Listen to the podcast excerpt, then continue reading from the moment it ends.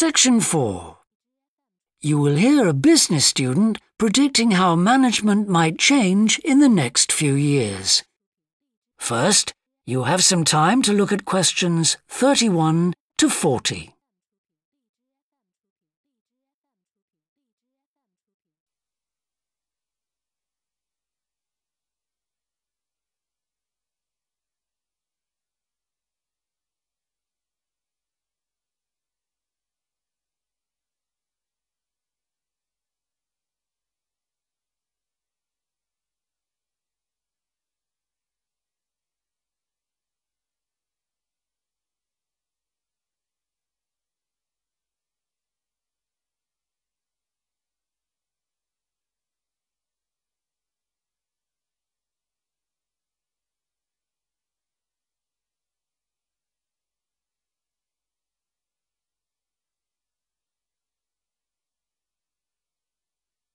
Now listen carefully and answer questions 31 to 40.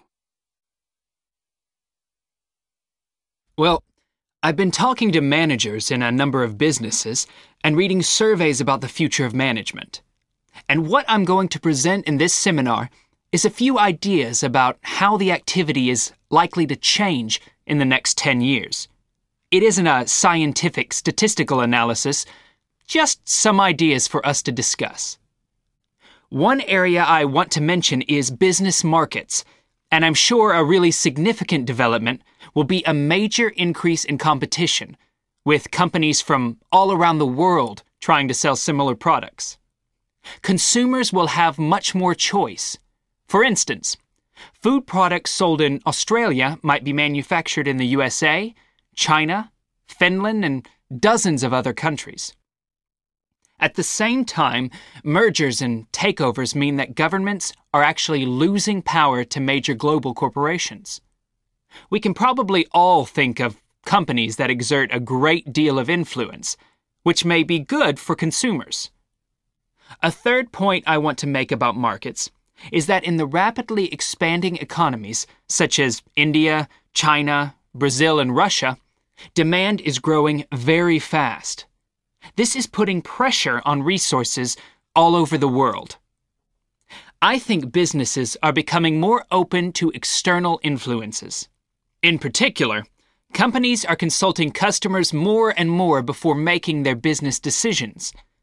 Companies are finding out what they want and providing it, instead of making products and then trying to sell them, which is the model of years ago.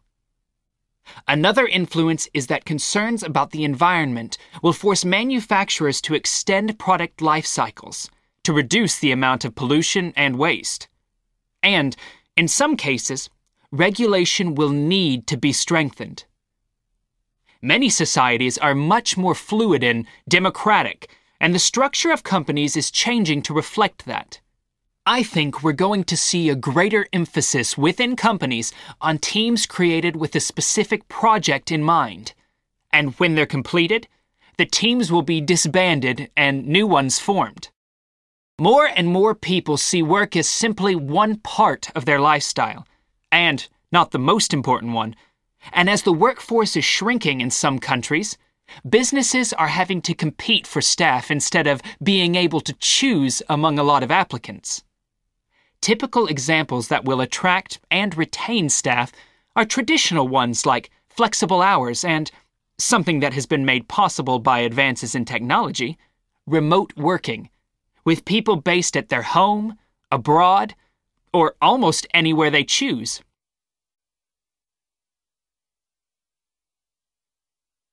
Management styles will almost certainly continue to change senior managers will require a lot more than the efficiency that they've always needed.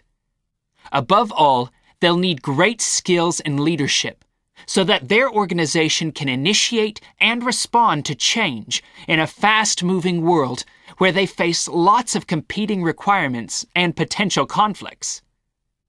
In most of the world, the senior managers of large businesses are mainly men in their 50s and 60s the predominant style of management will almost certainly become more consultative and collaborative, caused, above all, by more women moving into senior management positions.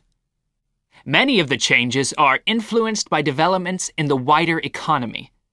The traditional emphasis of business was manufacturing, and of course, the service sector is very important. But we shouldn't overlook the growing financial contribution of IP, that is, intellectual property. Some books and films generate enormous sums from the sale of related DVDs, music, games, clothes, and so on. Another point I'd like to make is that although I've been talking about companies, one trend that they have to face is the move away from people working for the same employer for years. Instead, more and more people are becoming self employed to gain the freedom and control over their lives that they're unlikely to get from being employed. Okay, well, that's all I want to say, so let's open it up for discussion. That is the end of section four. You now have half a minute to check your answers.